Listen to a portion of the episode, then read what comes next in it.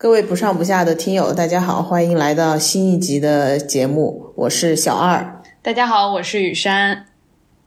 啊，最近真的是劳模，最近真的是劳模，更新频率很高啊。这一集呢，我们要来聊一聊，其实。不算是我们特别擅长的一个领域的话题吧，就是最近新上的新海诚的电影《呃铃芽之旅》，所以这一集呢，我们也邀请了我们的老朋友，呃一车烂话的主播车厘子老师跟我们一起来聊一聊这个电影儿。那车厘子老师跟大家打个招呼吧。呃，不上不下的听众朋友们，大家好，我是车厘子，很高兴这次来到这个不上不下做客，聊聊呃新海诚，聊聊这个铃芽之旅。这部电影嘛，因为其实，呃，为什么想聊？是它在这个中国的，呃，预售呃非常高嘛，已经破一亿，然后就感觉是最近还挺热的一部呃日本动画电影嘛，所以觉得啊还是蛮有话题性的，就想来跟大家一起聊一聊。对，然后呃，他他今天今天是三月二十七号，就是周一，他上个周五上映的嘛。我今天看他的票房应该已经过了三亿了。就是因为新海诚好像在他的 Twitter 还是哪自己发了，然后说呃谢谢你中国什么的，就 就是说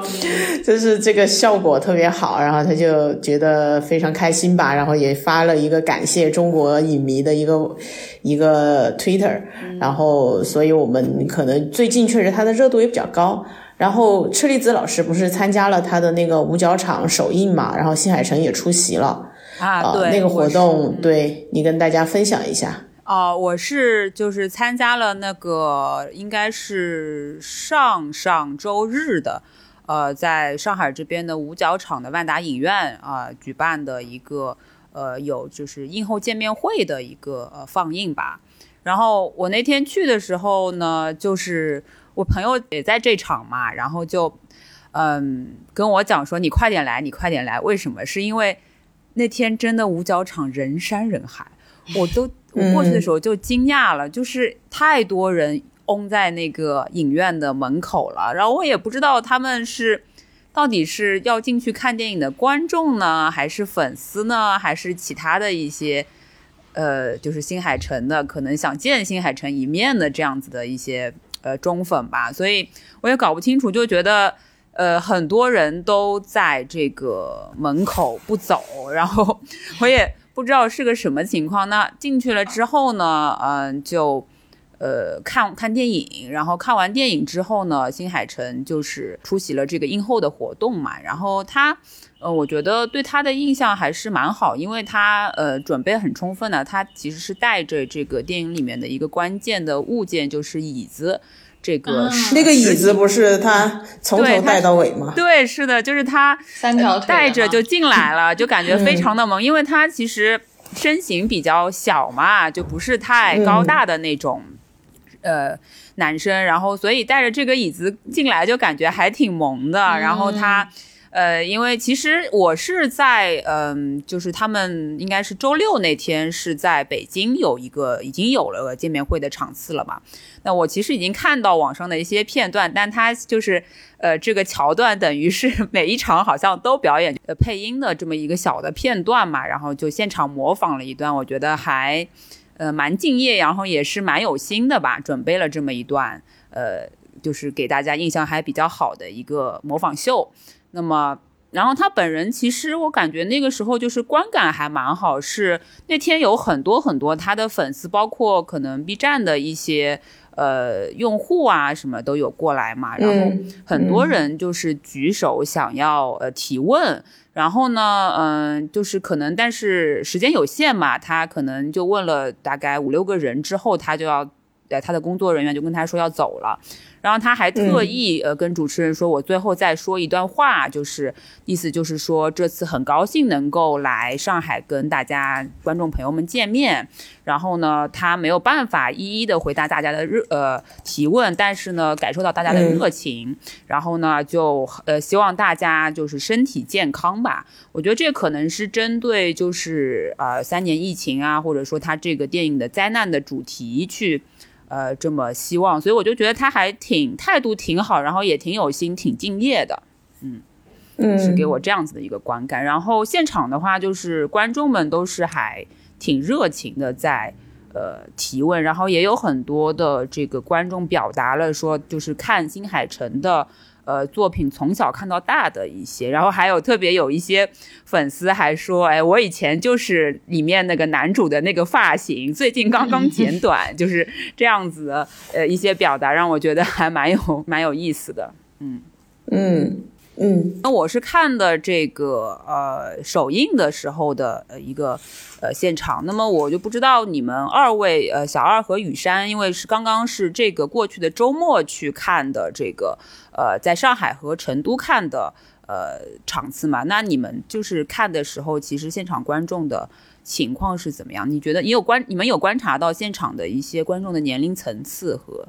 呃，就是性别差异嘛。我是在上海这边嘛，然后我是在世纪大道这边看的，因为你刚说你在五角场那边嘛。然后我觉得，其实就是据说上海是中国的二次元之都嘛，所以我觉得像这样的一个对吧，这样的一个电影，然后在上海的话，它一定是会有一个感觉是，就是观众的观影热热情还是比较高涨的。我自己的。嗯，体验就是也差不多，因为我是在周末周日下午的一个时段，基本上是满座的，就是可能除了前一排两排的那个位置可能不太好，就是后面的基本上都是是是座座位是坐满了的。然后我也有嗯专门瞄了一眼，就是现场的那些呃观众，呃我我自己体感上是一个大概，我觉得啊都是在四十岁以下。的就是这样的一个人群，然后小朋友也比较少，我没有看到太多的小孩儿，因为整个观影过程中也没有出现一些，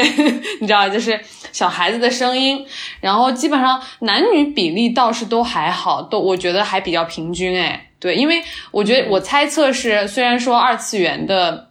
很多呃，这个用户是男性，但是因为他的这个故事的题材又又还是比较就是受女性欢迎，因为他讲这个呃情感啊，然后讲一些。嗯呃，恋爱的这种，我觉得他还是，所以他等于说是一个男女通吃的一个东西，对，所以我看下来性别上是没有太大差别，都有，然后年龄的话还是比较年轻，对，然后没有呃年纪大的和年纪特别小的这两边的这个人群。不知道成都那边是什么样的？成都就是二次元荒漠吧，就是 就是我在的这个地方，它有点像呃，它是一个高新科技产业区，就是其实是一个成都一个新的比较新的一个地区，然后主要是一些互联网公司啊这样或者一些新兴产业会聚集在这边，所以它其实不算成都主城区。然后但是呢，它的年轻人很多，然后。公司互联网公司也很多，所以基本上年轻人可能都会聚集在这一块儿，但是有点像是那种北京中关村打工人那种年那种感觉，啊，所以就是他这个地方，我我去看那个电影院，呃，我上次看不止不休人也特别少，然后看这个人也特别少，我估计就三排有人，大概二三十个人，然后。就基本没有什么人，然后但是它的场次排片排的特别多。我去选片的时候，基本上是一个小时就有一场，或者是一个小时有时候有两场。我是星期天的下午两点去看的，应该也算是比较。比较好的时间段吧，就是你吃完饭呀或者什么的都可以看一下哦。然后但是没有太多的人，然后人的话，男生比较多，就是我看了也有自己一个人去看的，比如说我就是自己一个人去看的。然后，但是我我就觉得没有感觉到他有特别的火爆，我觉得可能是成都的人比较。没那么 二次元，或者是说成都的人特别喜欢户外活动。对对对，我想问你说，上周日成都的天气怎么样？星期六的天气特别好，但是星期天吧一般。但是因为最近四月三四月份嘛，算是春天，所以特别多的在外面去看花，比如说开车开车出去玩啊，然后。然后去露营啊，什么公园里面都都是人，嗯，可能也有这方面的原因吧。其实。嗯，之前小儿有讲到嘛，就是这个可能，呃，成都没有那么二次元。那其实我是觉得，去上海确实是蛮火爆，是它确实是一个，就是不管是日本文化也好，而且是一个，呃，就是二次元文化的一个聚集地嘛。因为 B 站它就在这边，然后，呃，我觉得这次的其实新海诚来华的这整个的。呃，一套呃日程安排其实都抓的蛮精准的，因为他后来礼拜一那天，就是我看这个见面会的第二天，他就去了 B 站扫楼，然后呢，继续带着他的这个小椅子，呃，就是而且还去那边，就是他电影里面不是有这个两只猫嘛，一只黑猫，一只白猫，就是大臣跟左大臣这两个角色，那么。就是他们还在这个 B 站，可能是有意为之，也找到了对应的这个黑猫跟白猫，然后不是拍了一些，呃，宣传图、路啊图之类的，然后就还挺员工的猫，对，就还蛮讨人喜欢的。然后我就觉得，哎，蛮有意思的，嗯，现场撸猫的这样的一一种一种情况吧，我就觉得，哎，这是不是就是，呃，因为但是你要知道，嗯，但是你要知道，任何任何人去 B 站扫楼。撸猫都是一个固定环节，你去看之前 之前王嘉尔啊，然后反正只要是去的明星都会有猫撸。嗯，就我其实比较想问问小二嘛，因为小二可能之前在这个呃 B 站嘛，然后呃我想问一下就是。嗯，因为那天我去看这个呃见面会场次的时候，还遇到了我呃很久以前的一个前同事，然后他后来就是去了 B 站嘛，我就想，哎，他这个针对的谁呀？呃，B 站人很多啦，这个呃，就是我想说，他针对的这个人群还是蛮精精准的嘛，其实可能就是就比较针对的是这个 B 站的用户。大部分的这个 B 站的用户，然后我就想说，是不是就是新海诚的这个动画，它包括他之前的几部作品，就是你的名字啊，天气之子，呃，我我忘了你的名字有没有在国内上映过，应该是有的吧？有的，有的啊，对，这两就是这些，就是新海诚的以往的作品，是不是在就是 B 站其实都是还蛮蛮火爆的，就是动画作品，应是吧？就 B 站本身就是。就是日本翻动漫起家就是的一个平台嘛，然后它本身就是那种特别二次元，然后那些人他也很，就是他的那批核心用户，包括他的 UP 核心的 UP 主，其实还是以起源还是在日本文化上面，所以他们其实是很热爱，也很就是喜欢这种日本的文化的。嗯，而且新海诚他本身他的知名度也很高，他之前的很多作品在 B 站上面热度也非常的高。然后就是他的画面，他的讲的那些故事，其实都非常非常的日本。所以我觉得他本身就是去去 B 站扫楼这件事情就很天经地义。就是所以 B 站后面也也买了一些场嘛，就是包场给那些用户看这个电影，所以就是一个联合营销吧。就是，嗯，也没有什么特别的，就他们一起联联起手来给这个电影造一个热度，嗯，是不是应该后面等那个院线下线之后就会上 B 站了？应该是，嗯，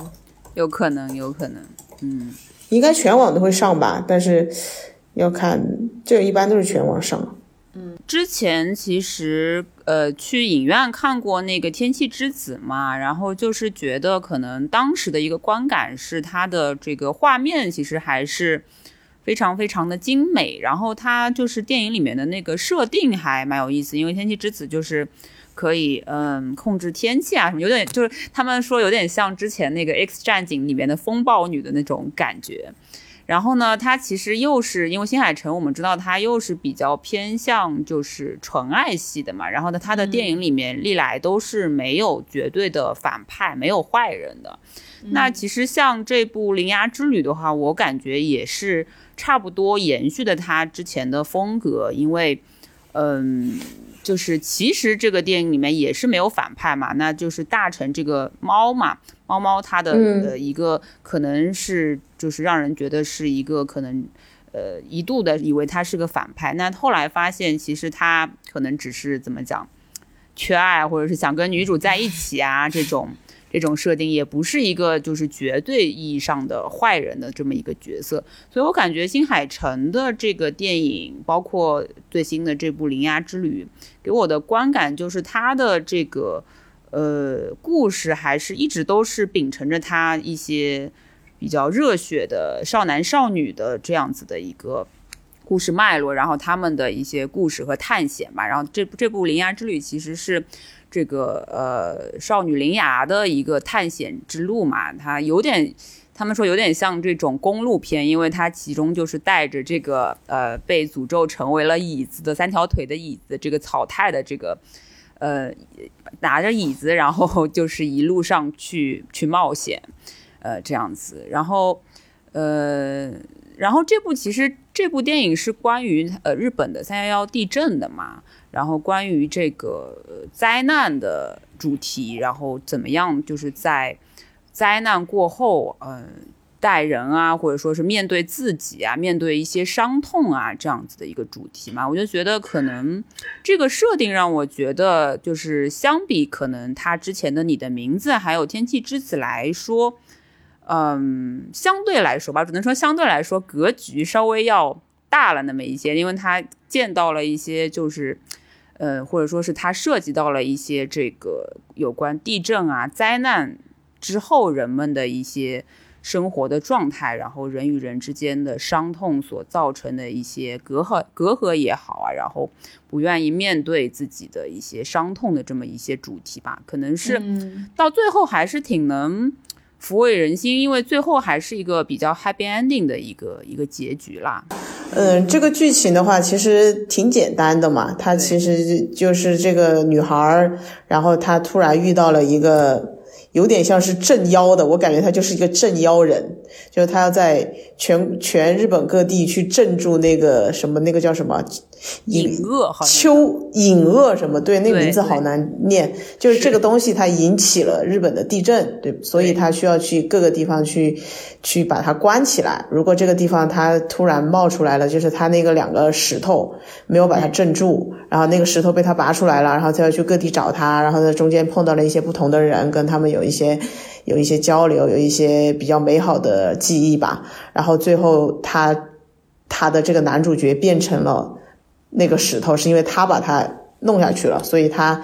就变成了那个镇压这个隐恶的石头。然后他他后半段就是为了救这个男主角，嗯啊，就是要找到他。他前半段是去去镇跟这个男主角一起，但当然这个男主角他已经变成了那把椅子，他就跟那个椅子一起一起去把这些地方的这些隐恶都镇住。然后后半段就变成。他需要去拯救这个男男主角，因为男主角被他当成了那个石头镇压住了那个隐恶，所以他就没有办法再回到现实当中。他要去救他，然后他其实我感觉他就是分成这两趴，就大的两两个部分的内容。然后他整个来说，他刚开始的时候，那个女孩就在那喊妈妈，然后就让我分分钟就想到那个过年时候的那个深海。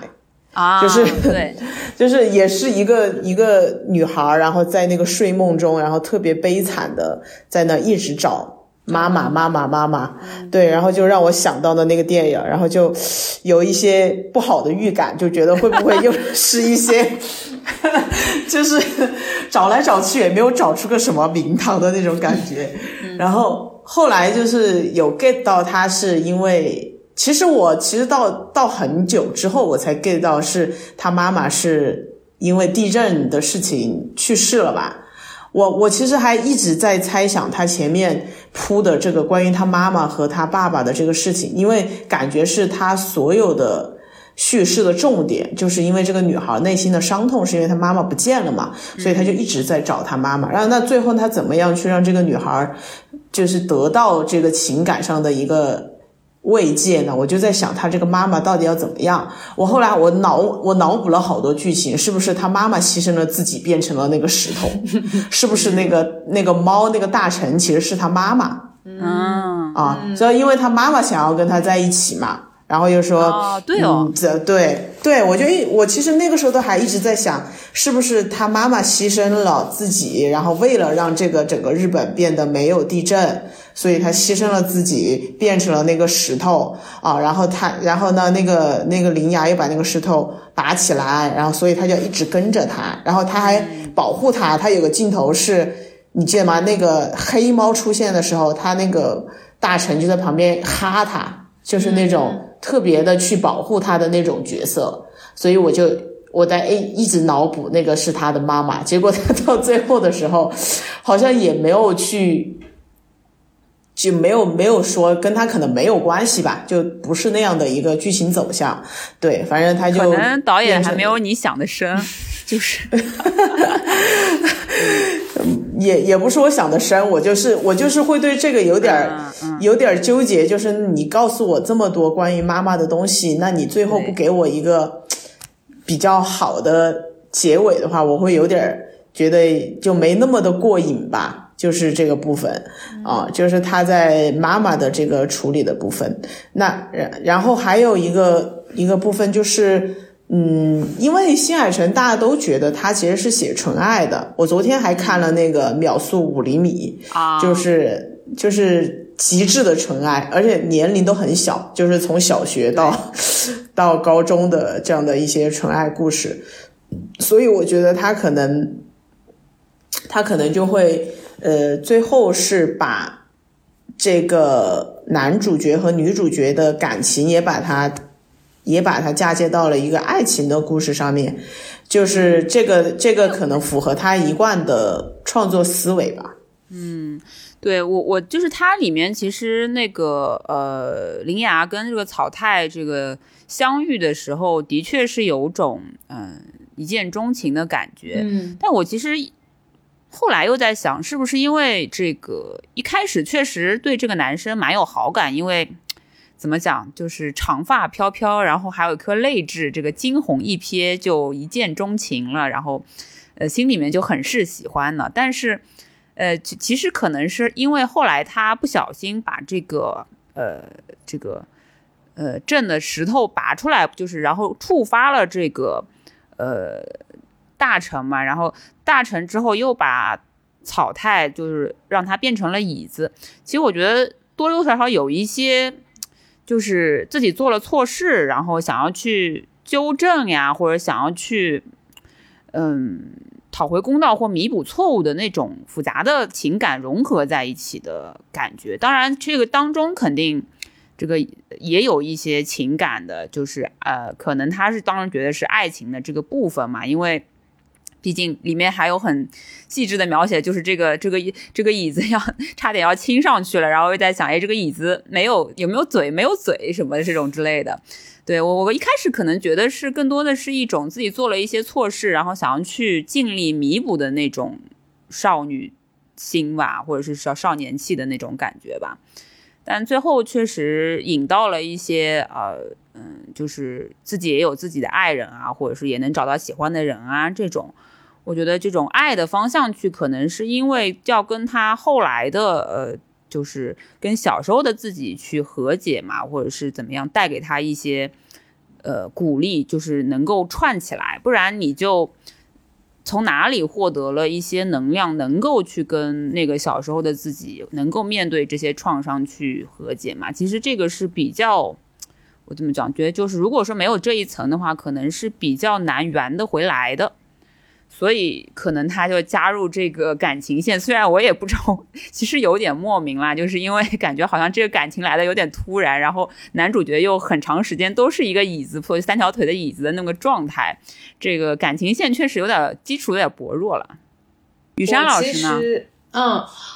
我其实就是我，我先讲一下我自己看这个故事的时候我是怎么理解他的啊？就我我现在回想，嗯，我觉得这个故事的结构就是他这个。这个女生，呃，关了四次门，开了一次门的故事，嗯，就是，就因为她的，呃，我我在网上看到说，因为我不会日语嘛，但是我看到说《铃芽之旅》它的这个日语的名字其实直译过来应该是“铃芽护地”，然后“护”就是门的意思，“地”就是锁的意思，就是铃芽锁门的故事。我会觉得这个，对我会觉得这个标题非常的直给，但是是有趣的，就是很能吸引我。然后，所以我就把它总结成就是关四次门，开一次门的故事。那其实我在看的时候，它第一次。关门其实是他等于说他就是误入到了一个呃打开了一个奇幻的这样的一个一个经历里面。其实他那个第一次开门就是在这个故事的前可能十几分钟，在这个标题出现之前的那一趴，嗯，然后呃那一趴对于我来说，我觉得就是感受是非常好的，而且就是他。因为它是就是观众的视角，也是随着女主一样，就是一个很奇幻的世界就展开在她面前了嘛。包括说她在呃走到那个废墟，就是他们家附近的那个废墟里面，她第一次看到她的同学都看不到的那个东西。然后她嗯呃不小心就是把那个钥匙啊拿起来，然后那个钥匙在她手里变成了一只活生生的猫，然后还跑走。就是我觉得这一切就是都特别的。呃，新鲜就是在我观影的过程中，我觉得是很奇妙的。然后在他第一轮，嗯，跟那个男主一起把那个门关上之后，就是呃，随着那个那个女生的那个哼鸣声、哼唱声起来，然后标题出来，哇，我觉得非常的震撼，因为他因为他的那个呃锁门的时候，他每一次其实是像一个封印的过程，他那个男生会念一系列的那个。像咒语一样的，也是像悼词一样的，然后他也会呃去用那个钥匙找到那个锁孔嘛，他的锁孔也是你要想到以前在这个地方生活的人和他这段这个地方上面的呃回忆，然后他才出现一个锁孔，他那个锁孔也让我就是这整个这个锁门的这个过程都让我想到一些就是我以前看到的日本动漫。或者是电影里面有关于封印的那种场面，就我其实看过的日本动漫并不多，但是像我看过小时候看过的那个《魔卡少女樱》，然后还有《犬夜叉》，对，就是他们都会有这种封印，然后包括啊前两年就之前很火的那个《阴阳师》，对吧？它都会有那个封印的过程，那个手势，然后和它的一个呃，就是很好看的一种符号，就是所有的这些。他在他第一次关门的时候，就这些呃很有趣的元素，并且非常日本的这种元素就都给到我了。然后我我是就是很喜欢这一块儿，呃，然后他的后面的三次关门呢，其实是呃是在他的就是这个像一个公路片一样，在他这个旅程上一个一个去呃去关上的。其实我觉得会稍微有一点重复，就是在看到最后东京那一次的时候，对吧？因为他已经这已经四次了嘛。然后到最后，对，就是重复，但是，呃，他让这个重复不会那么的无聊，是因为他在这一路上又遇到了很比较有趣的人，就是他还会稍微，对，他就不是说一直都急着要去关那个门，对吧？他在那个那个爱媛那个地方啊，我现在我现在才联想到说，哦，原来那个爱媛就是我们吃的爱媛果冻城的爱媛，哎。我当时就反应过来了，我说我没有，我就刚刚反应过来，对我以为是国产的，因为它那个果冻橙应该也是一些就是那种杂交然后配出来的很新的那种品种嘛，应该是集合了各种橙子身上的优良优点的一一个品种，然后倒不知道说它是从那个县来的，然后那个那个女生和她那个女生的家，然后包括她后面是在神户还是在哪？反正是呃，应该是还没有到神户，就是那个在路上，嗯，愿意开车把她带回去，然后她在那个，啊，对，就是那个晚上是是开酒家的那个，呃，嗯，对，就是那个中年的老板娘，对她有两个小孩嘛，也特别可爱，就是他这一部分的这个重复，他是用这样的呃人比较有趣的人物来填充了，就也还好，然后后面那其实就是。嗯，因为男主在最后一次，呃，关门的时候就就相当于说牺牲了嘛，对他变成了那个钥匙，就是成了成了这个要封印、要镇压这个恶瘾的一个东西，嗯，但从这里我其实有一点不明白的，就是说他为什么一定要去救他？就是怎么说呢？就是他的，因为因为他如果要去救他的话，他要。有一套，就是那个男主的爷爷不是已经跟他说了吗？说这是一件很伟大的事情，然后他是呃，就是要有人牺牲掉去去做这件事情的。那我我觉得说这个女主她在了解到这个事实之后，她如果依然要去救，那我觉得她应该内心要有一个呃心理准备，是说好我要救你，那我自己。可能就要成为这个药师，当然这个在后面她也说了这句话，但是我觉得在在很后，就是在他说了这句话之前，他都没有想到这个问题，他就是有一种不管不顾，就是我就是要救他，我没有他不行，就我觉得有这这一点是我觉得有点不太理解的，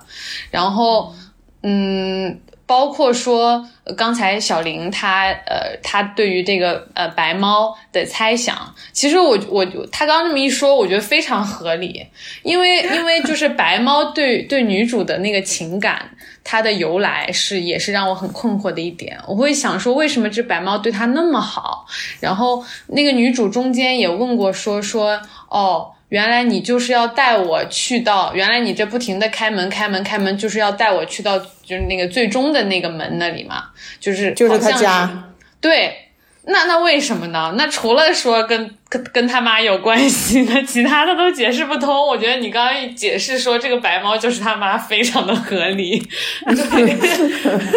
就是一切都迎刃而解了。对，所以他就是有这样的，就白猫对于这个女主的这个情感从何而来，然后女主对于男主的情感，然后包括说就是他为什么一定要救他，对吧？所有的这些其实是有一点欠交代，我觉得。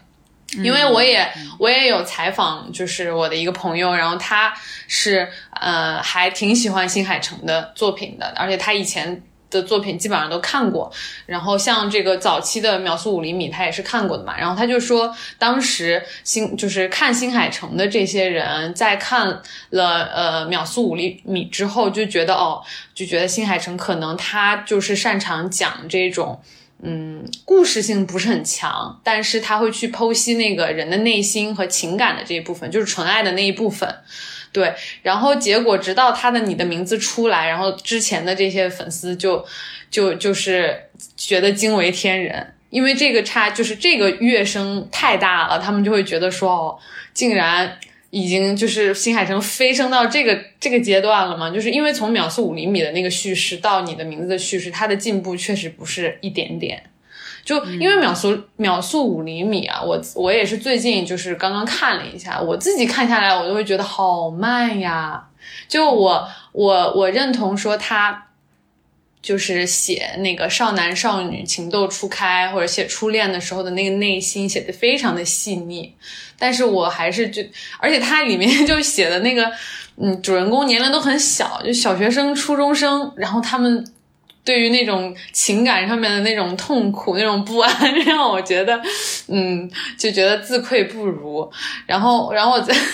我在看的时候，就是，呃。一方面就我刚刚说嘛，一方面觉得他这些很细腻，另一方面又觉得啊，就是好想有一点事情哦，就是就是他还是没有什么太大的事情发生，然后节奏还是有点慢，就是我可能会会看的时候就有一点困这样。但像你的名字，我之前也看过，我觉得你的名字就是跟秒速五厘米的叙事非常不一样，它的呃事件、它的节奏，然后它的人物，就是整个那个。就是立体，然后层次也丰富了很多。嗯，我自己是会觉得说，嗯，这次《铃芽之旅》它也是一个嗯蛮好的故事。我看下来，我的呃正面的一个观影体验是比较多的。我觉得这个票价也是值的，因为我也没有花很贵的钱去买 IMAX 的 票。对。对，但是我觉得我很我很佩服他的脑洞，就是他的那些想象力，他把这个地震的这个非常呃自然灾害这种呃大自然的这种东西，就是我们肉眼看不到的这种东西啊，当然我们能看到的是灾后的那些结果，对吧？但是他对于这个。比如说这个地壳里面的这个运动啊，包括下面的这些，他把它具象化成这个恶瘾这样的一个东西，然后并且把它呈现的，就是我们在这个呃电影里面就是好几次看到他那个非常宏大的一个局面，就是整个，尤其是东京那一次，对吧？整个东京城就是它的上上空都被这个恶影就是缠绕包围的时候。哦，对对对，哎，哦对，隐恶，sorry，就有点有点那个拗拗口，就是被这个东西缠绕的时候，我觉得那个场面还是很宏大，很很呃，就是怎么样，就是很震撼我的。然后他他能够把这个东西具象的表达出来，而且就是有一种怎么说，嗯，呃。我觉得还是对生活的观察还是非常的，嗯，细致。然后他自己的想象力是非常丰富的，而且他其实像，嗯，他的这个里面，呃，像这个待会儿待会儿我们可能也会说到他这个凳子啊，他这个猫啊，啊，对这些意象的一个呃处理，我觉得也是能够看到他的一些想象力的。对，所以我觉得我们待会儿我聊这块的时候再再往下说。我觉得前面就是我我大概的一个整体的一个印象吧。对，我我我注意到的一个细节其实是，嗯，就是它这个门的这个位置嘛，隐恶为什么会出现？是因为这片地方的人们已经。就是忘了遗忘了这个地方，然后它这个地方是有一些伤痛的存在，比如说是他们有有一个就是中学，然后那个中学就被荒，因为被灾难，呃，灾难过后它就被荒废了嘛。然后以前是就是这个地方是有一些非常呃欢声笑语，然后非常有活力，但是说现在已经变成了一个废墟，变成了一个空城。那我觉得这种就是生活的比较细致入微的观察是让我觉得还蛮到位。就比如说像。什么像美国他们以前那个呃什么汽车城啊，什么底特律这种，就是变成了空城啊，这种，嗯，就是还有很多呃地震过后或者是灾祸过后的一些呃废墟，呃，然后以前是很热闹，但是因为一些灾难，因为一些其他的这种可能说经济大周期或者是整体的一些呃怎么讲人为或天天灾的一些事件所呃被遗忘的一些地方，然后他把这个。呃，和这个，嗯，它的这个剧情结合在一起，我觉得这个点还是蛮妙的，让我觉得会有一些，嗯，怎么讲，人文关怀的点在里面。对，是。然后我们再聊聊这个人物吧。我不知道，就是因为我觉得这个片子里面的人物，说实话啊，嗯，没有太让我觉得。就是哇，非常完美的一个人物，可能还是配角里面怎么讲他的那个男主草太的朋友啊什么给我的观感会更好一些，可能就是琢磨不多，因为那因为男主本身其实的性格展现就不是很多嘛，对，其实是比较模糊。然后这个女主灵牙呢，我是觉得就是呃活力是满满的，但是呢就是有点活力过头的一个感觉。就是可能是因为我平时不太看这个二次元的这些东西吧，我就觉得，嗯，就是我不是我最喜欢的那种人物。但是呢，它里面呢有一些，比如说配角，他在路上遇到的一些，呃，就边打工边这个上学的一个女孩子，然后她这个可以载她回家的一个呃中年的女性的那么一些角色，给她一些照顾的和这些路人的这个善意的这些配角。呃，我都觉得呃还蛮蛮蛮好的，是因为她这一路上等于是一个有点叛逆的少女嘛。那你想，她跟她的这个姨妈，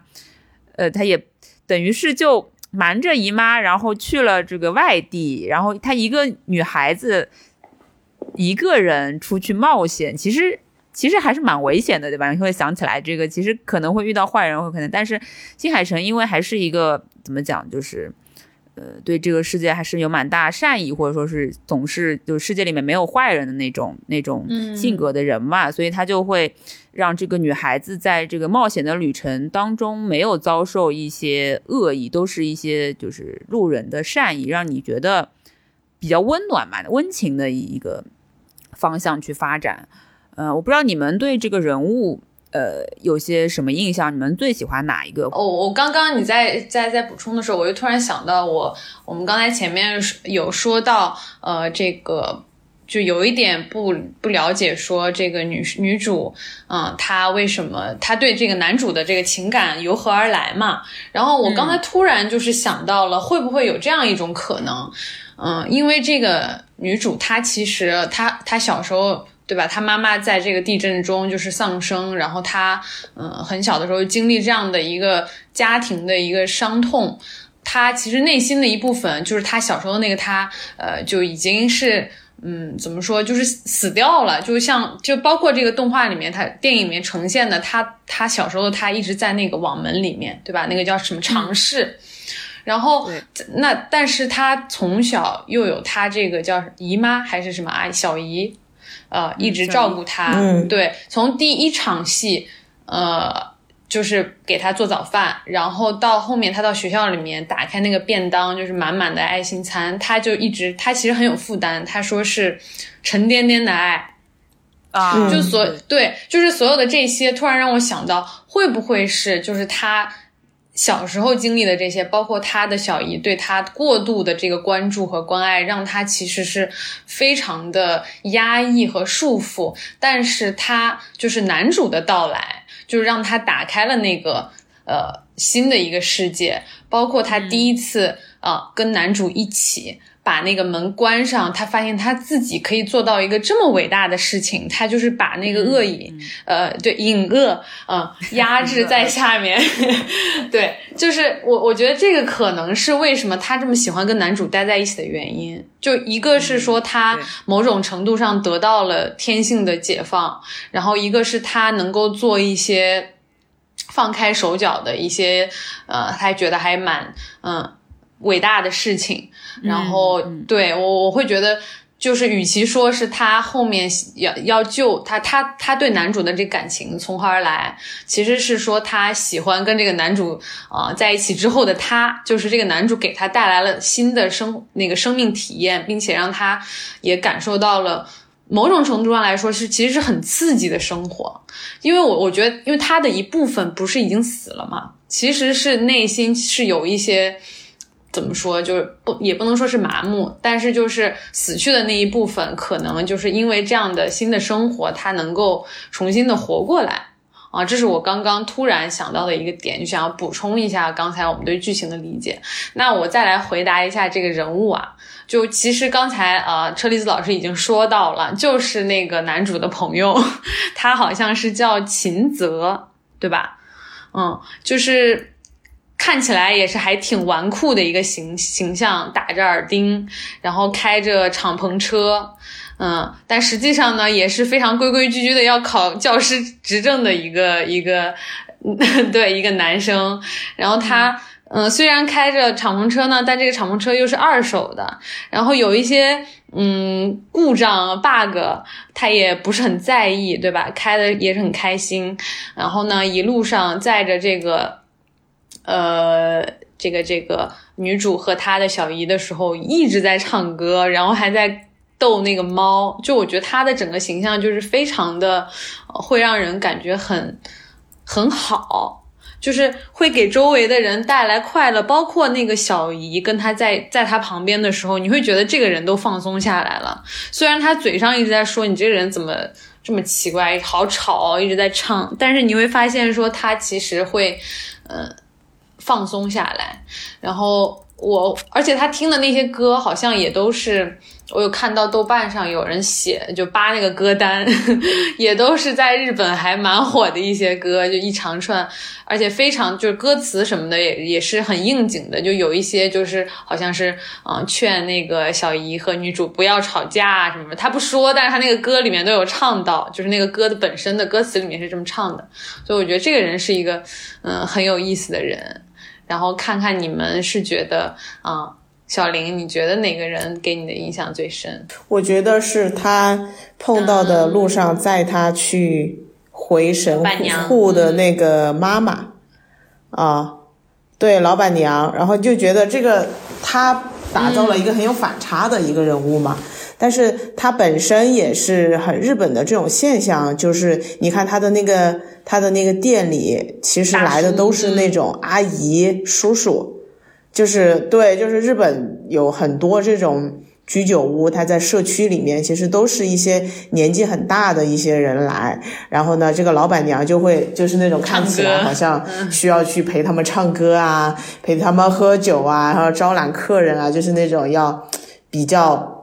怎么说呢，就是有点打引号的那种风尘的形象。但是我觉得这个是。就是日本社会一个比较比较特有的一个现象，然后也也很代表他们现在因为进入老龄化呀，然后进入很多就是比如说少子，他很多老人是独居的，然后他就需要这样的一些场所去放松，然后去去晚上去一起跟朋友一起喝酒的这样一些个东西，所以他。蛮代表就是现在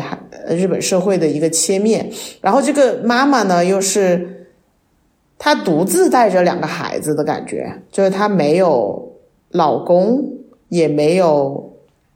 也没有什么别的人帮她带孩子，然后她他们她的那个店里就还有另外一个女女的。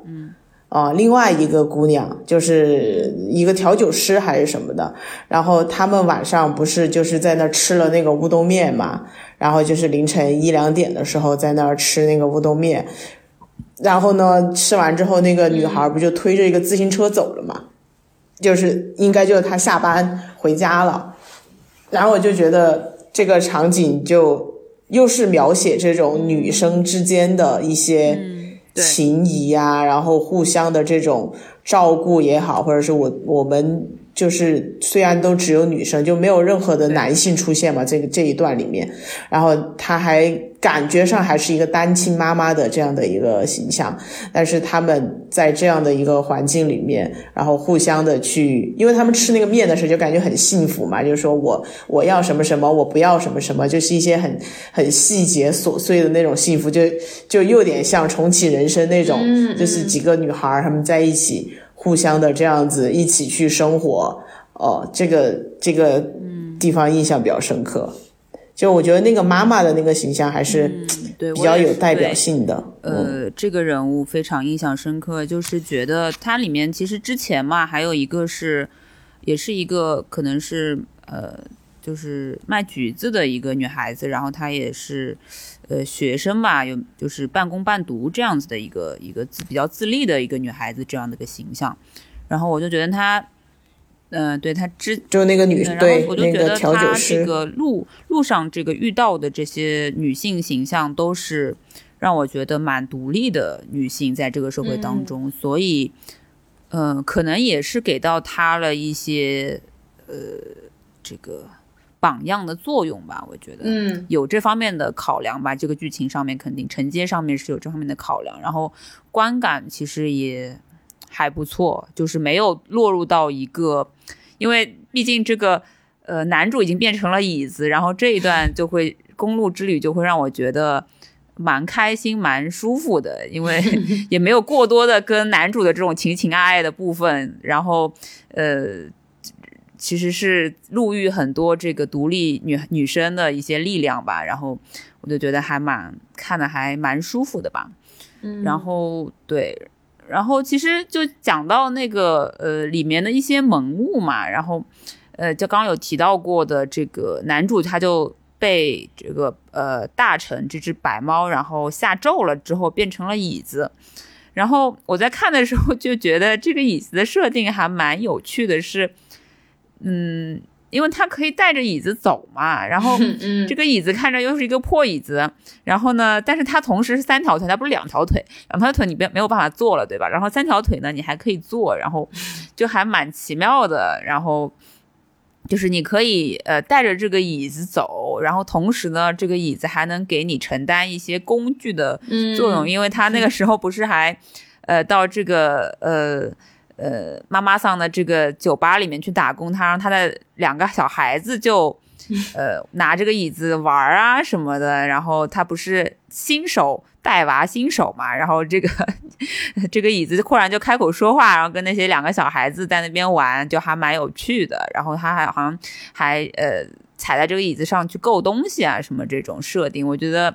嗯，虽然说这个椅子这个物件就是这个意象不是说特别的特殊吧，但是又觉得哎，好像还蛮合情合理。它跟它的这个公路之旅，特别它是一个黄色呃的颜色的这个椅子嘛，就感觉还蛮有趣，也蛮嗯蛮搭的吧。就是让我觉得这个设定还是呃蛮有新意、蛮有特色的。呃，然后还有就是里面这个大臣这只白猫的一个形象。哎，其实我那个时候看，嗯，就是那天见面会的时候，有人问这个新海诚哈，为什么，嗯，这个相对来说不那么正面的一个呃角色是一个猫的这么一个形象嘛？然后新海诚其实就说，其实给他的印象当中，猫这个东西就是很，呃，也不叫，就是很亦正亦邪。对，亦正亦邪，然后他的心情也是阴晴不定的。然后，呃，为什么说就是这个？刚刚雨山有提到说，为什么这个他就对林芽这么的无来由的这么喜欢？但是其实猫就是这样子的一种动物，就是它喜欢你，它就很喜欢你蹭你啊，或者在你周围。但是它对有些呃不喜欢的人，可能就是理也不理那种，就是非常是是因为我朋友他们家有养猫嘛，所以我就。感觉这个描述是其实是很到位的。然后呢，猫就是有一种这样子性格的呃，就倾向，比如说它非常的也，它可可能也是怕孤独嘛，因为毕竟它作为这个呃钥匙在那边自己待了很多年，那它有机会脱离出来之后，它肯定是想嗯找一个陪伴对象的。那么它同时。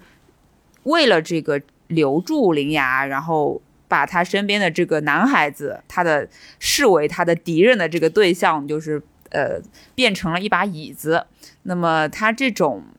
这种这种心理，其实我是能理，对占有欲的这种心理是能够蛮理解的。然后呢，同时灵牙就感我感给我感觉他的性格是有点儿，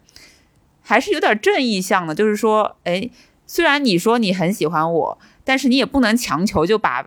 其他人就是妨碍到其他人嘛，把其他人变成一把椅子，这算什么呢？这个我也不是会喜欢这样子的，呃，对我示好的这样子的一个动物萌宠的。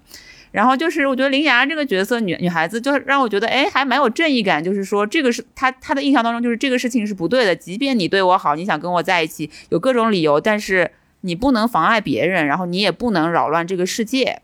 呃，引引出隐恶这个 危险嘛，然后，然后就把这个世界搞得一塌糊涂啊什么的，这样子，这不是你可以就是这么自私的要跟我在一起的一个理由嘛？所以我觉得就是林芽这个角色让我觉得，哎，身上还是蛮有怎么讲一些正义感的吧？所以，呃，对，这这是让我觉得还蛮有趣的一个一个设定。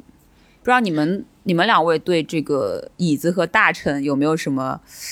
呃，不一样的观感，或者说还有一只黑猫，对吧？黑猫是叫左大臣。嗯嗯。其实我我比较就就也是比较好奇，说左大臣和大臣他们两个到底是什么关系？因为就是明显的感觉，那个左大臣他好像是要比大臣是，就是他更像是一个更嗯高位的一个，或者说他是一个更加嗯呃保护者的。他对于大臣来说啊，因为你看他有就是叼着那个白猫的那个形象嘛，对吧？嗯嗯。而且，就但这个是没有没有交代嘛，那只能就是说是，呃，这是两个镇守这个呃要地的这个钥匙。然后我甚至会想到说，因为爷爷他在他的病床前不是也跟那个猫呃说了一说了话嘛，就是说啊，你能不能帮我去？然后说啊，什么好多年没见了。然后他也放了一些这样的影子，也会让我很好奇，说这个猫它有没有什么前史？它跟爷爷以前是朋友吗？还是，嗯，然后甚至是会觉得说这个呃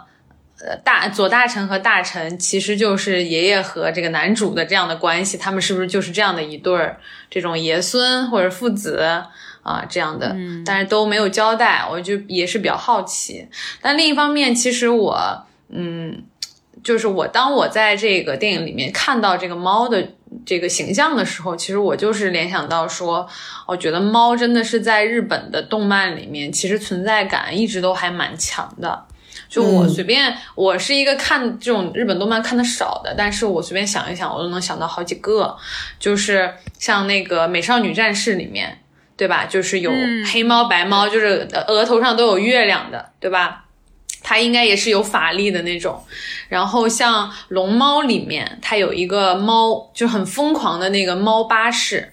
就是呃，有那两个小孩儿，龙猫巴士，嗯，不是龙猫巴士，它是个猫巴士，龙猫是另一个，但是它这个猫巴士是在龙猫里面，就是他们进到那个猫肚子里面，就是坐上了那个车，然后它那个猫头是一个非常疯狂的、快速的跑动的一个猫的头，对，它也是有一个猫的形象，然后还有呃，在那个那个什么夏目友人帐里面，也是有一只很有名的猫。而且它其实就是一个法力很强的一个妖怪，就是它变身的时候，它就可以变成一个妖怪。然后它平时就是呃一直守在这个主人公的身边的那种。所以我就觉得，就是日本人感觉他们就是对猫尤其的喜欢，然后并且对这个猫的一个它的一个能力，或者是它天生的一一一种嗯。就是他的那种使命还是什么的，他有他们自己特定的一种理解。然后我还看到，就是正好是在查的时候，我就看到说，其实猫是最早，就是以前日本是，呃，最早是没有猫的，猫是从中国传传到日本的，然后是就是隋唐时期，然后遣唐使送给日本的天皇，就是皇族贵族的，所以猫从一开始到日本的时候，它就是一种很。高贵的一种象征，对，所以就是我觉得他们会，呃，就可能猫之于日本人，就可能就是熊猫之于中国人吧，就这种东西，它会至于这么，对对，大熊猫，对，这个椅子吧，就是有点儿有点奇怪，但是又有点儿，就是就是很符合日本人的那种，你又觉得它很。不按常理出牌，但是你又觉得它某些地方又好合理，然后可能又是当下最好的选择，然后它能够给你在这种很奇怪、好像很别扭的一些条件下，然后让它迸发出一些你意想不到的萌感，或者是一些意料之外的那种体验。所以，嗯，但是那个猫呢，确实是就是。这个猫，它因为我我想我以前一直不喜欢猫，就来自于我童年看了一个日本的动漫动画吧，就是叫做那个什么十二生肖，你你知道吗？就是有一个有一个日本的动动画，我记得应该是十二生肖里面没有猫吧？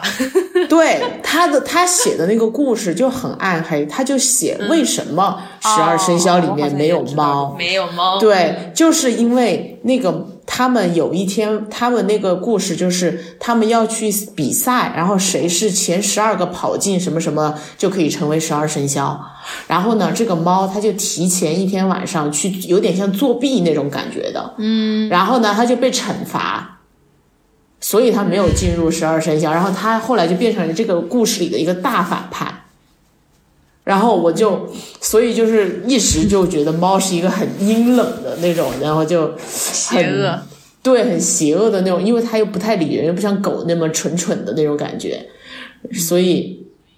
所以我后来就是很长时间不太喜欢猫，但是我后现在自己养猫之后呢，可能就觉得猫就是它有自己非常独特的那种感觉，所以我觉得日本人对这个猫呢也是，就确实是，就作为那种。二次元的，然后那种日本的那种卡哇伊的一些风格的代表形象，就出现在各种地方。比如说你去日料店的招财猫，嗯，对吧？然后有各种各样的那些猫猫、龙猫啊，然后什么猫都放在那些日料店里面，然后就让人觉得是对，然后就是一个很很舒服的一个。一个样子，然后让你觉得很安心，可能让你放下你的戒备。然后他的，嗯，他的那个，他的那个大臣，大臣左大臣，就是那个黑猫，它出现的时候有点，有点让我觉得莫名其妙，就是不知道它从哪来的。然后呢，我当时还以为它其实是一个幻觉，就是是只有那个左大臣和林林雅才能看见的。呃，结果后来好像它其实是一个真实的猫。然后，就就是所有，所以其实有很多爱猫人士就在说，为什么要牺牲两只猫猫？就就是对，就就大家就有很多爱猫，因为大家养猫的人太多了，现在就大家就说为什么要牺牲两只猫猫？然后为了去救它，就大家好像对这个点其实也是有点 略有说辞。就是关键，这个东西，就这个使命到底是谁要去镇守，就是谁来决定这件事情，他就没有说的很怎么很合理。我觉得，因为因为猫猫它它自由了之后，你看它很开心，而且它就是说，它它说，他就跟那个男主说说你现在我就是我的职责已经传给你了，那个已经不是我的职责了，但是男主男女主还是很想把他抓回去，让他在那里。就是原本的那个位置嘛，他就说你还不不懂吗？就是现在这个事情也已经不是我的事儿了，就是我不干了，我要歇一歇或怎么样的。我觉得也很合理，就是人家就是不想要做这个事情了嘛，但最后还是要去做这个事情，就有有是有一点点可怜，嗯嗯，对他这个地方就会让人。就是有有有人如果要觉得有些不舒服的话，也是很合理的，嗯，因为他没有交代清楚，然后他也没有给到一个呃很合理的动机或者是缘由去交换他们互相的一个处境和身份，嗯，反正就其实大家都不想做这件事情，因为那个男主他也。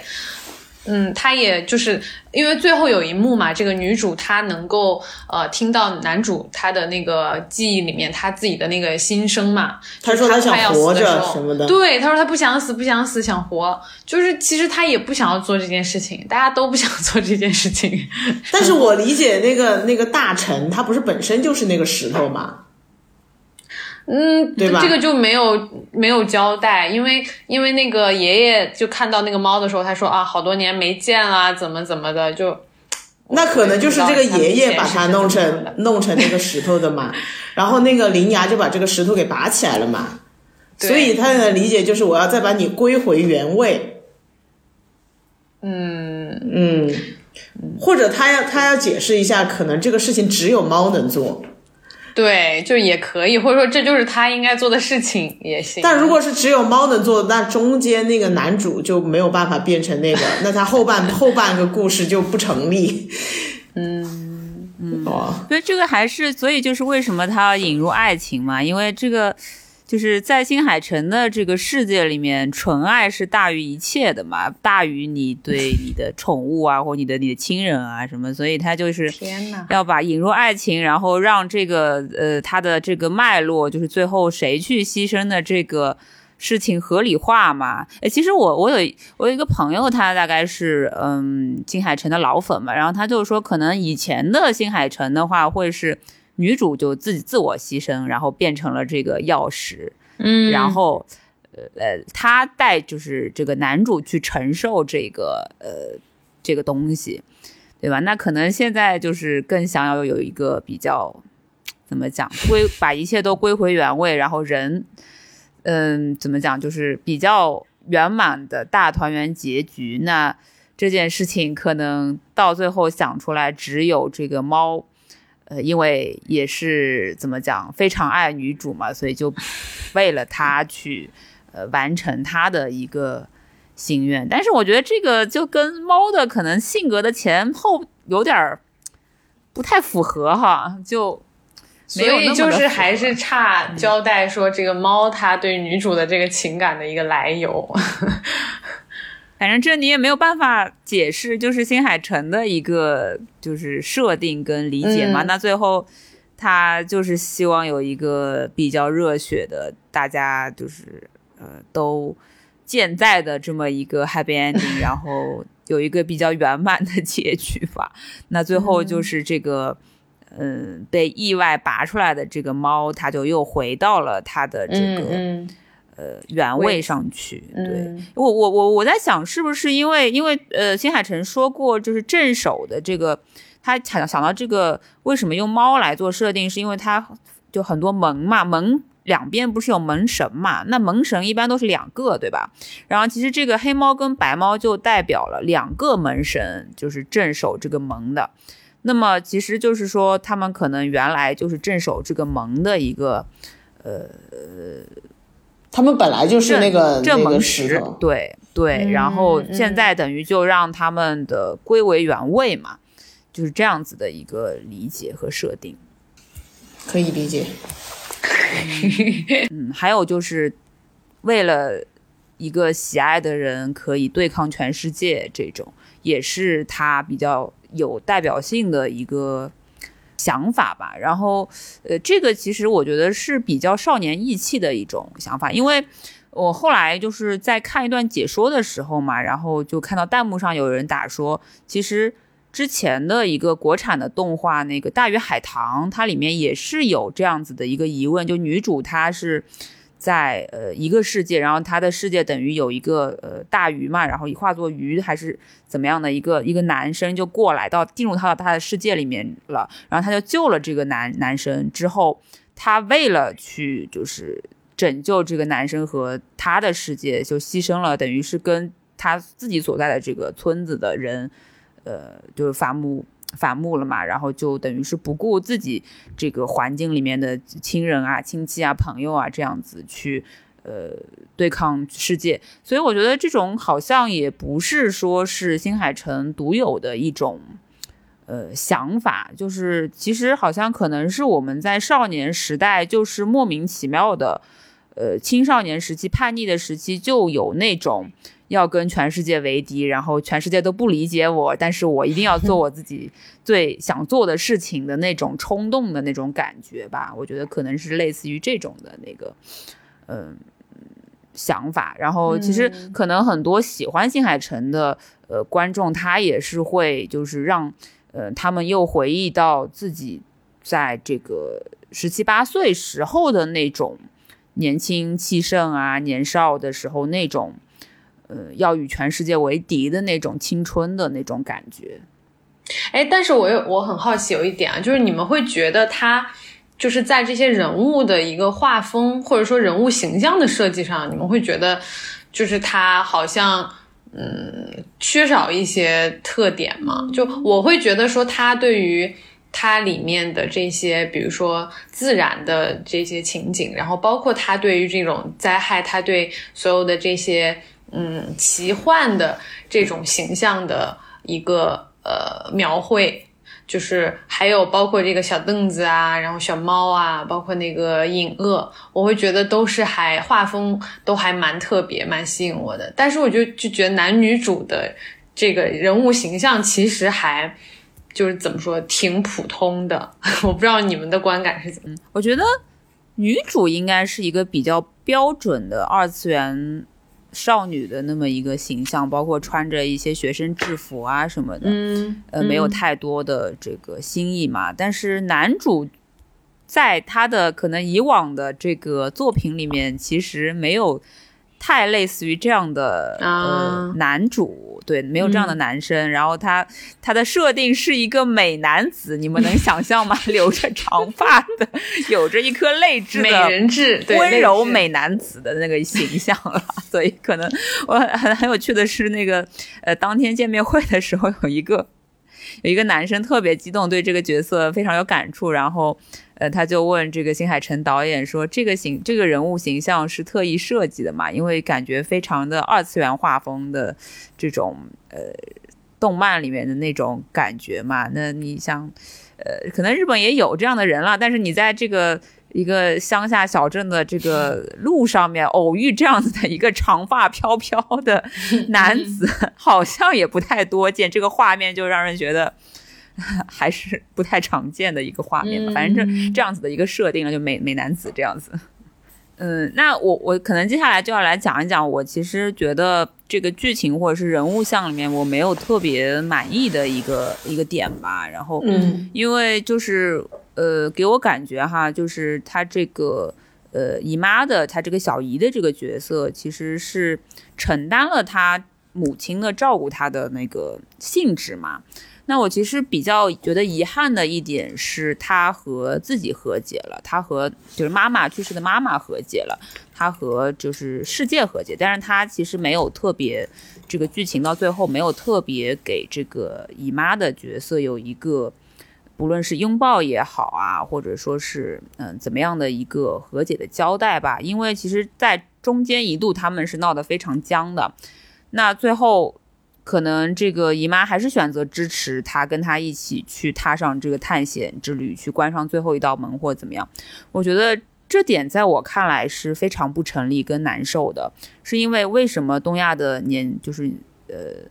呃，中年女性就一定要是一个照护者的角色呢？为什么他们就一就要一味的为这个年轻的就是下一辈的，不论是孩子也好，或者是亲戚也好，他侄女也好，去付出呢？那他的这个情感谁来想一想呢？谁来考虑呢？所以我就觉得，嗯，这个是我看到最后觉得他应该有一个更妥帖的一个交代吧的一个缺失吧。因为他后面的，我觉得他的一个叙事的重心，或者是，呃，就是主人公，他就是完全聚焦在了女主的身上，可能就没有给这个小姨留任何的空间出来。包括像你所说的，呃，和解，他就是以一个小姨骑着自行车带着他，然后去到他要去的地方来呈现。那最后。嗯，小姨到底会嗯选择要要过什么样的生活？是继续跟他他们两个继续在一起？他以什么样的方式相处什么的？他可能都没有说，因为他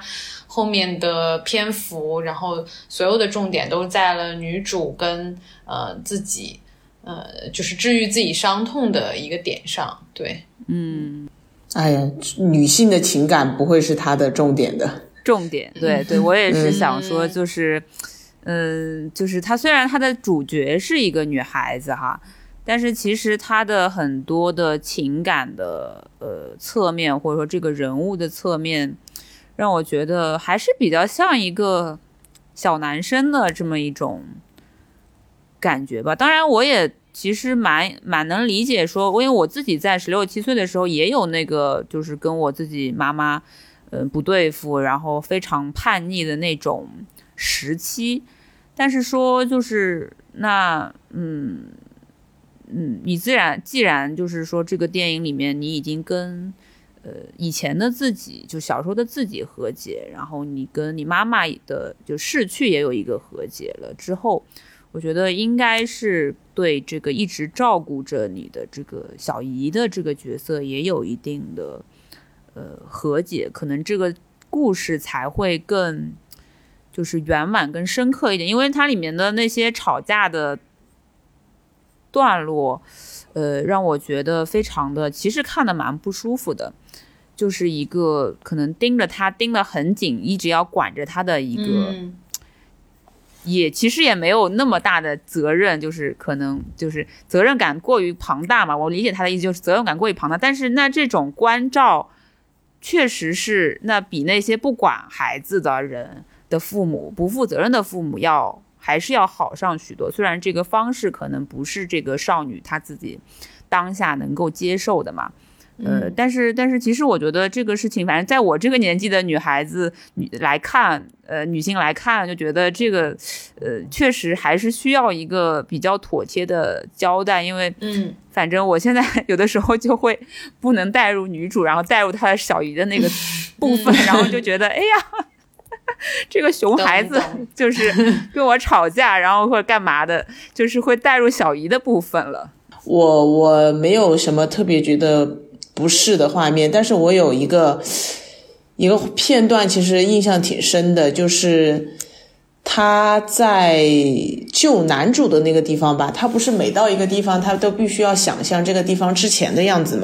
就是，嗯，这个这个地方之前那些人的美好的生活啊，那些片段，他需要有这个东西才能够开启他的神力吧？就是开启这个神圣的这个仪式。然后他就在某一个地方是，呃，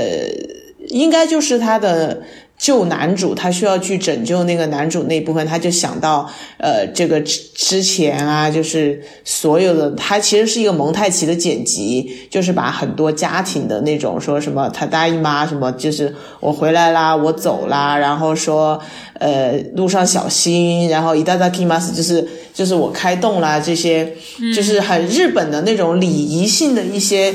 那种话语，给他剪在一起的时候。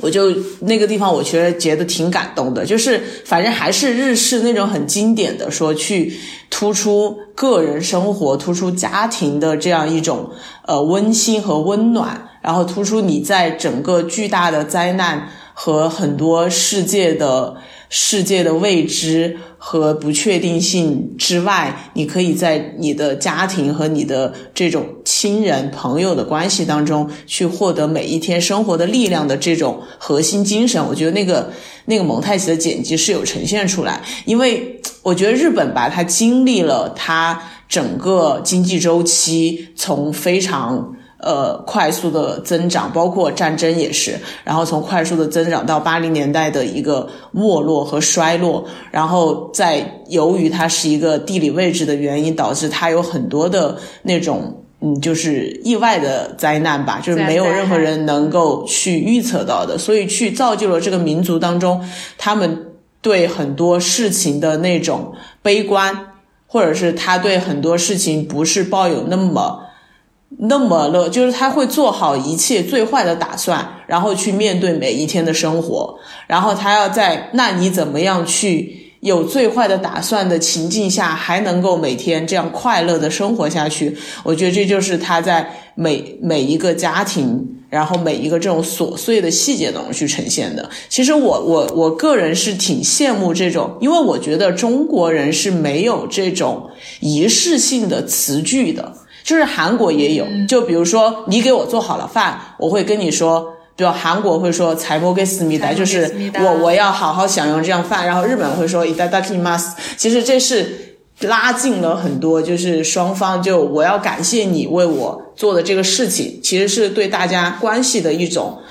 增进和嗯，就是大家会有交流感。我觉得有时候中国的时候，我有时候就比如说。我朋友给我做好了一个饭，我想跟对他表示感谢，但是有时候你就觉得尴尬，你不知道说什么，说不出口，对，对，你就说你做的这个饭真好吃啊，或者说你这个好好啊，我好感谢你，啊你就没有那种大家从小形成的一种大家约定俗成的一种一一种语言体系。我觉得那一段是证明了这种语言体系在整个民族，整个就是你在这种。家庭人际关系当中的一种重要性。其实我之前在韩国学韩语的时候，我就有这个感觉，就是为什么他们都会有啊，比如说塔尼欧给思密达，其实也也有，就是就是他大姨妈这种，出发了，就这种意思，就我回来了，然后说呃，对，就他他都会有，你一个人出门之前，回来之后，然后你们一家人坐一起吃饭之前，你就有家庭成员互相的一种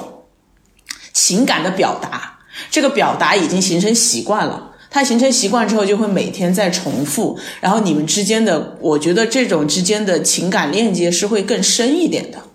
哦，我觉得在中文里面，它是有点缺少这个，或者是大家的这个语言体系和习惯当中，这个部分是有点缺乏，导致我们在家庭的一些情感表达和互相的那种连接上面。有时候就是显得又有，就是这种表达就更弱了。本身我们东亚人就不擅长表达，就你又没有这种语言体系的加持，或者是一种习惯的养成，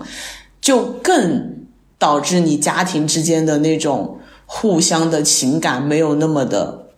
紧密。我我会觉得有这样的感受。嗯嗯嗯。小二说到这个细节，我觉得他这个设定蛮巧妙的。嗯，但实际上你会发现，这个他要去锁门的这个地方，可能有些是跟他的个人记忆相关的，他能够回忆起一些，呃，产生一些回忆。但有些地方其实是可能他第一次去，那他需要靠一些自己的想象力啊，或者说是一些以前的回忆去想象这个地方原来是怎么样子的一个情况。我觉得这个。一方面就是说，呃，他也需要想象，那么我们的看的观众也需要去回忆，说我们这个以前，比如说是学校嘛，那就是在学校里面，我们以前所经历的学校生活里面那些美好的时刻，然后或者说是这个，呃，他回到这个老乡，呃，老家，那么在老家的这个地方的一些以前的回忆，那就可能是对我们观众来讲，就是也是回乡的。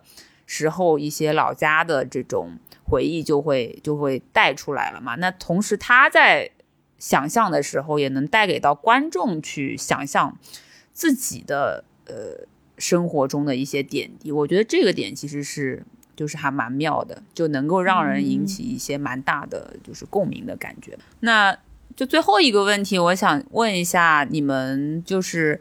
呃，如果说要推荐这部电影的话，会推荐给身边的朋友吗？然后是会比较推荐什么样的人群去？观看呢？因为像我自己的话，我可能会比较推荐给这个对，呃，他之前作品当然是呃有涉猎或者说是比较喜欢二次元文化的，呃，可能偏男性观众吧。我会觉得男性观众可能看会比女性观众有的时候就是更有感触一点。然后特别是推荐给一些年轻人去观看，因为我觉得可能有些时候就是到我这个年纪的一些人，他们。嗯，当然有些是也一样会觉得很热血了。你你也没有很老吧？没有，对对对对。但我的意思是说，比如说像我，我已经比较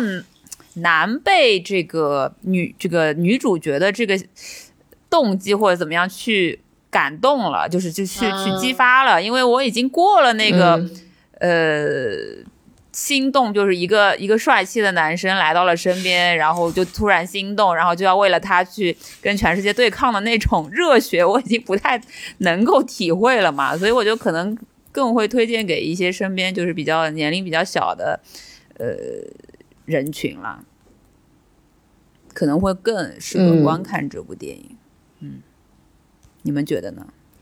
我都推荐啊，这没有什么人群的。划分，我推荐大家都去看，反正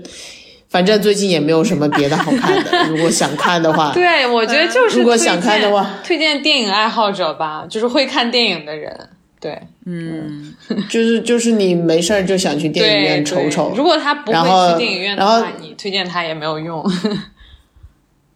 然后他又是一个挺，反正我觉得画面都都非常的美，其实我每次看到。我每次看到日本的这种动画或者是动画电影、动漫什么的，我就觉得特别想去日本啊！是因为因为他这次还是一个，就是有涉及到很多的呃城市或者说是就是日本的那种地域对对的那对对，还看了像爱媛啊、神户啊什么的，然后可能对于日本当地的观众就会更进一步有这种亲切感，因为它也是有点像个公路之旅，就是有到去到很多这种。呃，具体的地方嘛，对吧？嗯，对，对，就是就是整个整个人，他的画面做的也很好啊。然后剧情的话，你反正就是看看嘛，就你你当然不能要求他特别的，就从剧情上有多有多么的，就是推陈出新，或者是多么的有深度。我觉得这个就是看个人的个人的理解吧。那你你的画面都这么美了。还不值得你去电影院看看？我还是有，我还是有流泪的，在最后一趴，就是 对，就是他自己治愈自己，自己跟小时候自己对话的那那一趴，对，啊，说再见的那一趴是吧？呃，非常感谢，呃，小二和雨山今天跟我聊这期节目，我也是，呃，就比较开心能够带跟大家聊这个话题吧，因为其实。嗯，怎么讲呢？就是日本日本动画也不是我特别擅长的领域，但是呢，我就觉得，既然这部电影就是最近还挺热的嘛，我我就觉得我们可以想办法的去聊一聊，然后说一说我们可能作为不是一种非常标准的二次元观众的一些对呃感受。路人，二次元路人，路人。好的，好的，也谢谢车厘子老师又来我们节目做客，谢谢。好的，那我们也今天就聊到这边，感谢各位听友的收听，我们下期再见，拜拜，拜拜。迷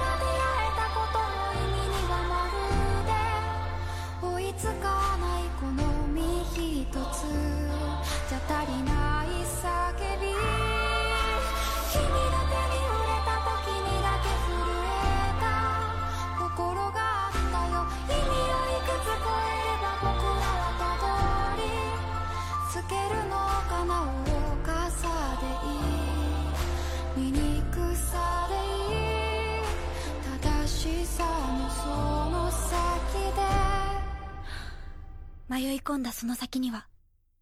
全部の時間が溶け合ったような、空があった。